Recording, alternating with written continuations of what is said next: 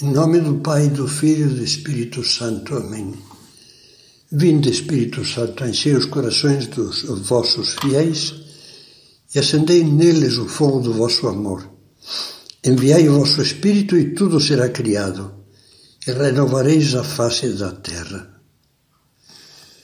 Nesta série de meditações, que com esta vamos concluir, vai ser a última, estivemos meditando sobre o olhar de Jesus, vendo passagens do Evangelho que nos mostram como Jesus olhava para todas aquelas pessoas, homens, mulheres, crianças que amava.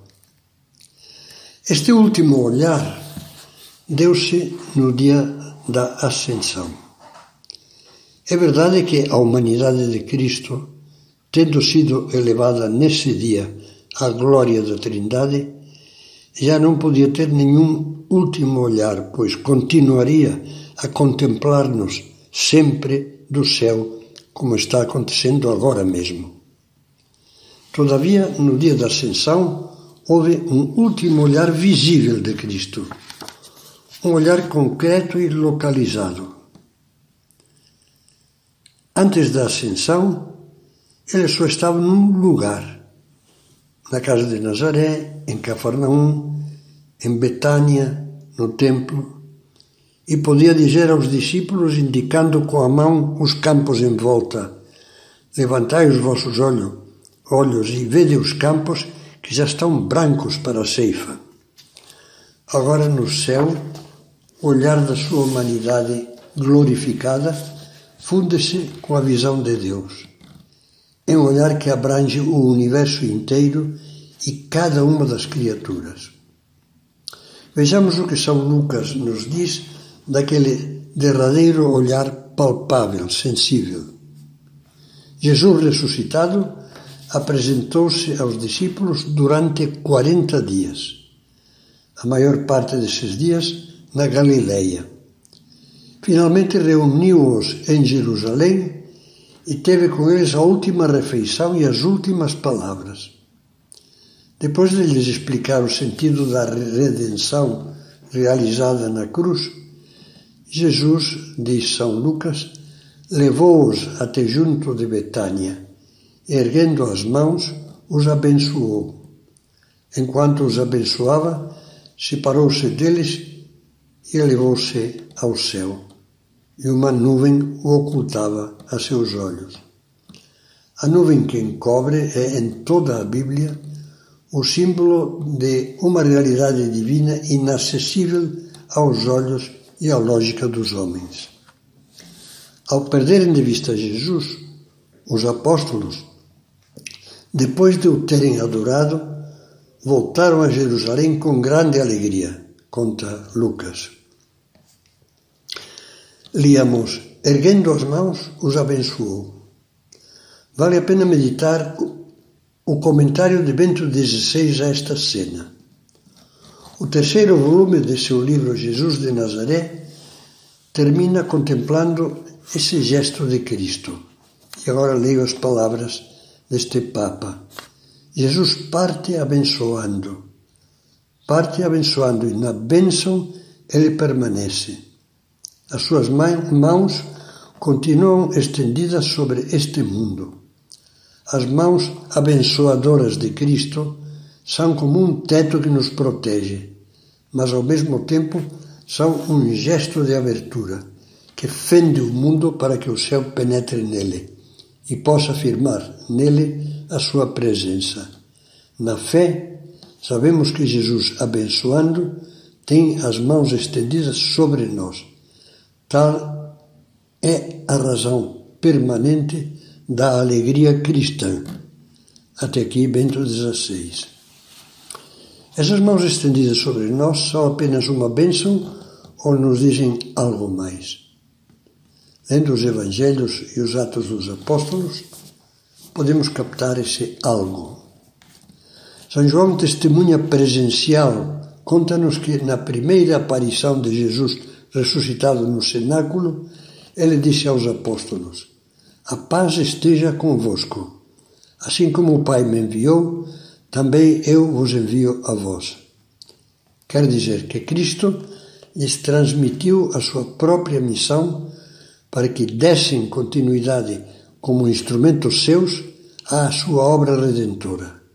Ele continuará agindo por intermédio deles até o fim do mundo.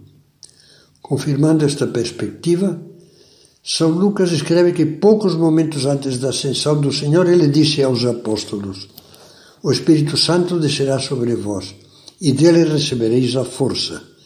Sereis então as minhas testemunhas em Jerusalém, em toda a Judéia e Samaria e até os confins da terra.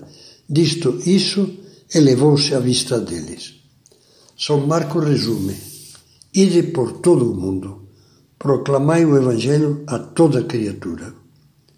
E eles saíram a pregar por toda parte, agindo com eles o Senhor. E São Mateus, Mateus conclui assim seu Evangelho. Toda a autoridade, disse Jesus no dia da ascensão, foi dada sobre o céu e sobre a terra. Ide, portanto, fazer que todas as nações se tornem discípulos. Eis que eu estou convosco todos os dias até a consumação dos séculos. Fiel a essa confiança e à missão dada por Cristo, em 12 de maio de 2010, Bento XVI dizia em Fátima, na cerimônia da bênção das velas: no nosso tempo em que a fé em vastas zonas da terra corre, corre o perigo de se apagar como uma chama que já não recebe alimento, a prioridade que está acima de todas é tornar Deus presente neste mundo e abrir aos homens o acesso a Deus. Não a um Deus qualquer, mas aquele Deus que falou no Sinai, aquele Deus cu, cujo rosto reconhecemos no amor levado até o extremo em Jesus Cristo crucificado e ressuscitado. Queridos irmãos, irmãos e irmãs, Cristo, perdão, adorai Cristo Senhor em vossos corações. Não tenhais medo de falar de Deus e de ostentar sem vergonha os sinais da fé, fazendo resplandecer aos olhos dos vossos contemporâneos a luz de Cristo. Com os braços estendidos, Cristo agora olha para nós. Ele nos abençoa e nos diz: essa missão também é tua, é a de todos os cristãos, homens e mulheres, jovens e anciãos. Você não se sente atingido por essa chamada de Cristo? Ide pelo mundo inteiro. Eu estou convosco todos os dias. Imagine que Jesus olha para nós e nos pergunta: E tu? O que fizeste até agora? Quando começarás a levar a sério o meu amor? A fazer com que muitos outros o conheçam e o abracem? Quando te decidirás a fazer apostolado, percebendo que também sobre ti eu elevo as mãos e te abençoo? Meditando nisso, São José Maria, que ardia em zelo apostólico, escrevia e nós terminaremos esta série com esta citação do livro Forja. Filhos de Deus, portadores da última chama capaz de iluminar os caminhos terrenos das almas, do único fulgor em que nunca se poderão dar escuridões, penumbras ou sombras. O Senhor serve-se de nós como tochas para que essa luz ilumine. De nós depende que muitos não permaneçam em trevas, mas andem por caminhos que levam até a vida eterna.